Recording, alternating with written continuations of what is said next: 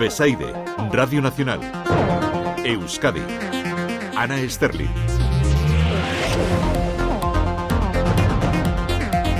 Tras la deliberación mantenida hoy en el Consejo de Gobierno, he tomado la decisión de convocar las elecciones al Parlamento Vasco el 21 de abril. Egunon, ¿cómo están? Euskadi vuelve a las urnas, no ha habido sorpresas en la fecha, para una batalla que puede ser de las más reñidas de la historia del País Vasco, que pondrá fin a 12 años de gobierno a la era Urcuyu que ayer se despedía con un recuerdo a las víctimas del vertedero de Zaldívar, de la pandemia, del terrorismo, la sensación, decía, de un mandato cumplido y una petición de perdón por los errores que haya podido cometer. Ahora le escuchamos y analizamos también el nuevo ciclo que se abre con cinco partidos que han renovado sus cabezas de cartel y Bildu pisándole los talones al PNV. Nos va a permitir a los partidos vascos aislarnos del ruido de elecciones. Creemos que tenemos una oportunidad.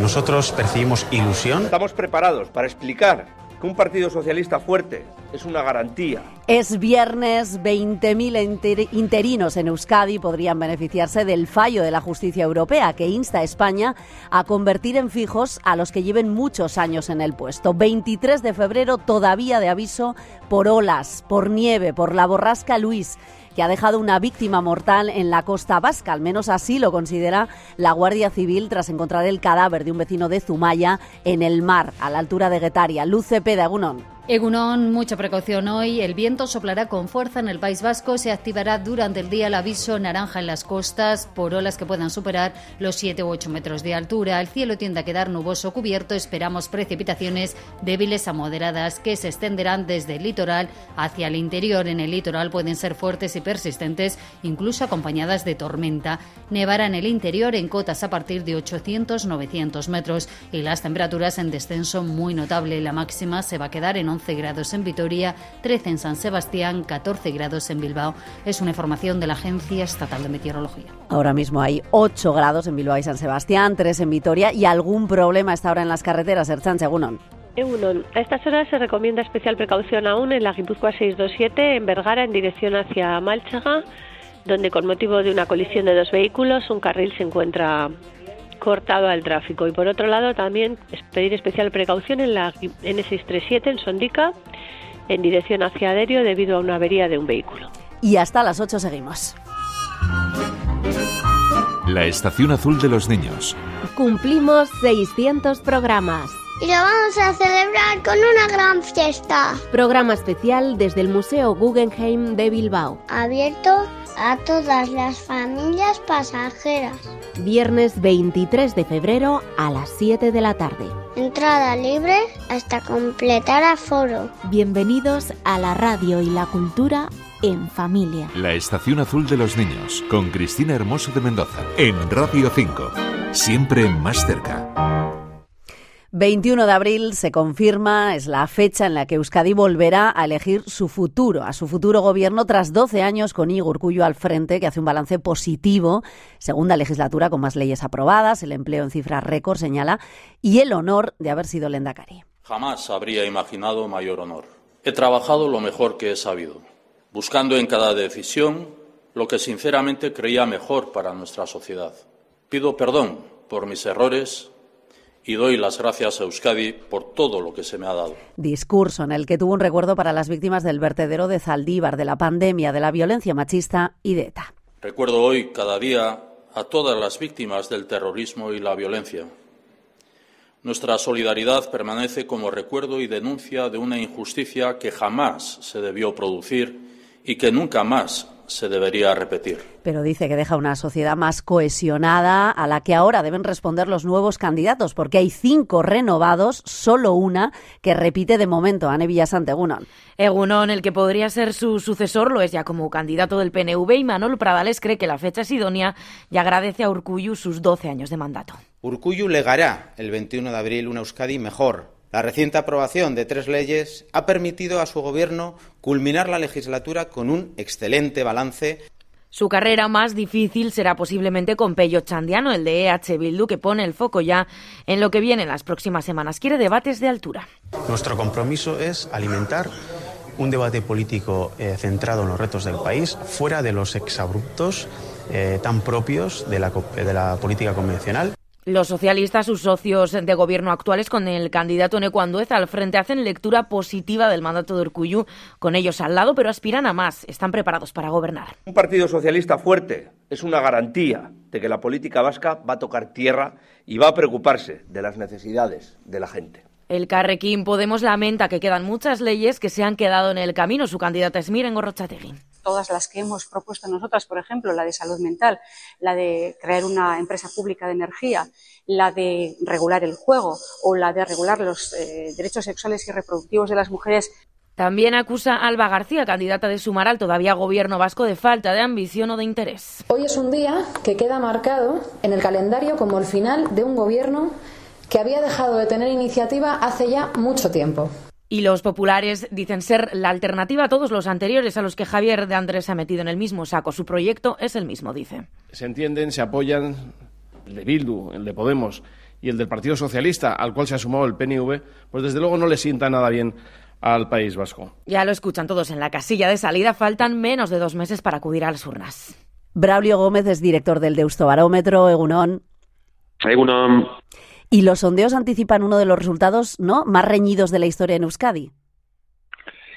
Sí, tenemos las elecciones más competitivas a la vista de los últimos años, ¿no? donde por primera vez pues vamos a tener una noche electoral como en casi todos los sitios, ¿no? De a ver quién gana, por lo menos, ¿no? Y por primera vez, pues hay, según predicen los sondeos, pues como un empate técnico entre EH Bildu y el PNV, por ver quién queda primero. Candidatos nuevos, 21 de abril. No sé si se espera mucha participación o no. ¿Qué pensáis? Bueno, pues eh, suelen ser movilizantes las elecciones eh, competitivas.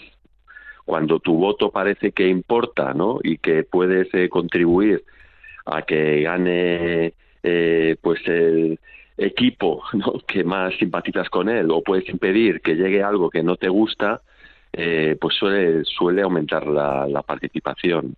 ¿Y cómo influyen las caras nuevas? Porque es verdad que, había muchas personas ¿no? que no conocen a, los candidatos de los distintos partidos. Creo que no va a influir en el sentido de que haya pues un descenso de la participación porque no se conocen los candidatos. Eh, las marcas están muy, muy, muy, muy consolidadas en, Euskadi. Las marcas que van a competir, eh, las tres primeras, el PNV, H. Bildu y el Partido Socialista son em, pues partidos con mucho arraigo territorial, con unas maquinarias electorales eh, que van a llegar eh, con los candidatos eh, pues nuevos sin ningún problema a conectar con la ciudadanía. Y una cosa más, ¿Galicia puede servirnos de ejemplo de algo o Euskadi tiene vida propia? Galicia nos puede servir de ejemplo de dos cosas. Una, que la movilización pues el resultado puede ir en las dos direcciones, que no siempre beneficia a lo que esperamos o a la izquierda. Y otro, pues eh, para los partidos eh, a la izquierda del PSOE, que representaba el espacio de, de Podemos que van a ir separados, pues esa fragmentación pues también hace daño, como hemos visto en Galicia y pasará también en Euskadi. Braulio Gómez, director del Deusto Barómetro. Gracias por haber estado con nosotros en Radio Nacional y buenos días. Gracias a vosotros, buenos días. Anuncio del Lendakari tras un Consejo de Gobierno que ha dado luz verde al nuevo decreto de normalización del euskera y a un aumento de la plantilla de Osakidecha, más oferta de empleo público. Lo adelantaba en el Parlamento el portavoz del PNV, John Ayarza. Hoy, ahora, 11.177 Hoy, dentro de un rato, otras 1.400. Otras 1.400 plazas para el sindicato ELA son insuficientes porque, a su juicio, no suponen reforzar ni aumentar la plantilla porque ya están siendo ocupadas por interinos. ELA denuncia la alta temporalidad en la sanidad pública y pide al Gobierno vasco que regularice todas las plazas estructurales que en estos momentos no están reconocidas formalmente. Esther Saavedra, responsable de Osakidecha. Lo que, lo que se va a hacer es que en miles de plazas, en este caso 1.400 eh, que están ocupadas por personal temporal, pero que son plazas que no están creadas formalmente a día de hoy, se les va a dotar de código y se van a crear formalmente, pero como hemos dicho, no va a suponer eh, bueno, pues eh, una ampliación de plantilla o que haya más trabajadores y trabajadoras trabajando en Osakidecha. El aumento en las últimas semanas de menores extranjeros solos, sin familia, ha obligado a la Diputación de Vizcaya a abrir un nuevo centro de acogida en Sopuerta, que ha provocado el rechazo de los vecinos. Podría empezar a funcionar el mes que viene. Leisuri Arrizabalaga, portavoz, dice que la protección de estos menores es una obligación. De las últimas semanas sí que hemos observado que hay un incremento de, número de, estos niños y niñas que no tienen referentes familiares eh, en Vizcaya y evidentemente eso tensiona la red de, recursos de protección residencial de la que disponemos y, por supuesto pues nos aboca a adoptar medidas de carácter extraordinario y este puede ser uno de ellos.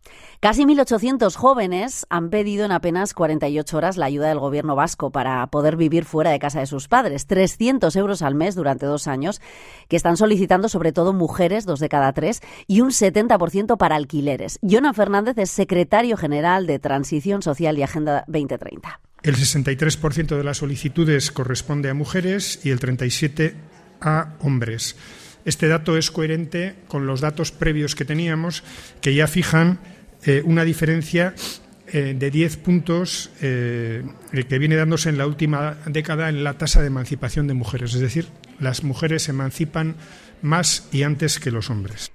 Y emanciparse no es fácil para los jóvenes por el trabajo, por los sueldos y por el precio de los pisos y las hipotecas. El año pasado se compraron menos casas en Euskadi, un 20% menos, y se firmaron menos préstamos, según el INE, por la escalada de los tipos de interés, pero ni siquiera eso ha hecho bajar el valor de las casas, Jesús Morales. No solo no ha bajado, sino que está subiendo. La explicación es sencilla, ley de oferta y demanda. A pesar de que las ventas se han reducido, los precios siguen estables incluso al alza. O sea, eh, los precios no van a bajar porque no hay vivienda. Es Ana Acasuso, del Colegio de Agentes Inmobiliarios de Vizcaya. Y la solución para estos jóvenes que buscan emanciparse, como decías, no llega por el mercado de alquiler. Mismo problema, escasez de pisos al que, al que Acasuso suma otro, la nueva ley de vivienda al igual que en la vivienda, hay un bastante desequilibrio entre oferta y demanda. A raíz de la entrada en vigor de la ley de vivienda, se produjo un incremento exagerado en las rentas y en las condiciones que establecen los propietarios. La verdad es que es el mercado de alquiler estamos en una situación bastante grave y no sé cuál va a ser la solución. Aunque eso sí, al menos en la compra-venta parece que algo empieza a moverse por la bajada del Euribor, del Euribor que, dicen los analistas, continuará además en los próximos meses. Y Gobierno Vasco y Diputaciones firman un pacto sobre cuidados, 14 compromisos para reforzar la atención primaria, impulsar la igualdad y la cohesión social. Para ello, la consejera Melgosa reconoce que se va a aumentar el gasto público. Nuestro objetivo es compartido, es avanzar hacia un sistema de cuidados que garantice la igualdad de oportunidades y la cohesión social, reconociendo los cuidados como un bien común y como una responsabilidad compartida. Dos minutos para las ocho.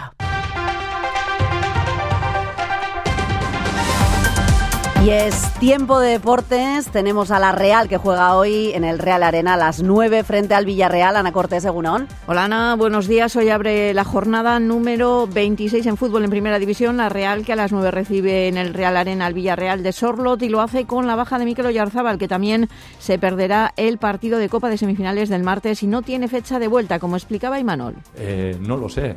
Entonces, eh, a día de hoy es que ni siquiera el servicio médico sabe cuándo va a volver Miquel. Y Miquel, el propio Miquel tampoco, porque es que, es que no sabemos. El técnico de Orio que sí recupera para el encuentro a Becker y Tierney y espera volver a ganar en casa donde tiene ahora citas importantes. Incalculable, o sea, y eso que, los últimos resultados en casa no han sido los mejores, pero no tengo, ninguna duda que tanto los jugadores como yo tenemos unas ganas eh, tremendas de, bueno, de, ganar de una santa vez en casa de poder brindar un, buen partido, que haya goles, pero como le he dicho antes a Siere, eh, mañana es que no me importaría jugar, jugar mal y ganar eh, para que el aficionado se vaya, se vaya contento. La Real que juega hoy frente al Villarreal. El domingo 4 y cuarto el Atlético visitará al Betis y el Deportivo Alavés recibirá el sábado seis y media al Mallorca. En segunda división el Eibar mañana recibe a un rival directo como es el Español con puntos importantes en juego para el ascenso y el Amorebieta se medirá el domingo al Albacete. La selección española femenina por otro lado a las 9 hoy en la Cartuja España Países Bajos en juego el billete para los Juegos de París y cerramos la información eh, deportiva con eh, pelota con un resultado importante. Ayer Altuna y Martija se han clasificado para jugar las semifinales de mano parejas tras ganar en Tolosa 22-11 a la pareja Urtecoechea e Imaz.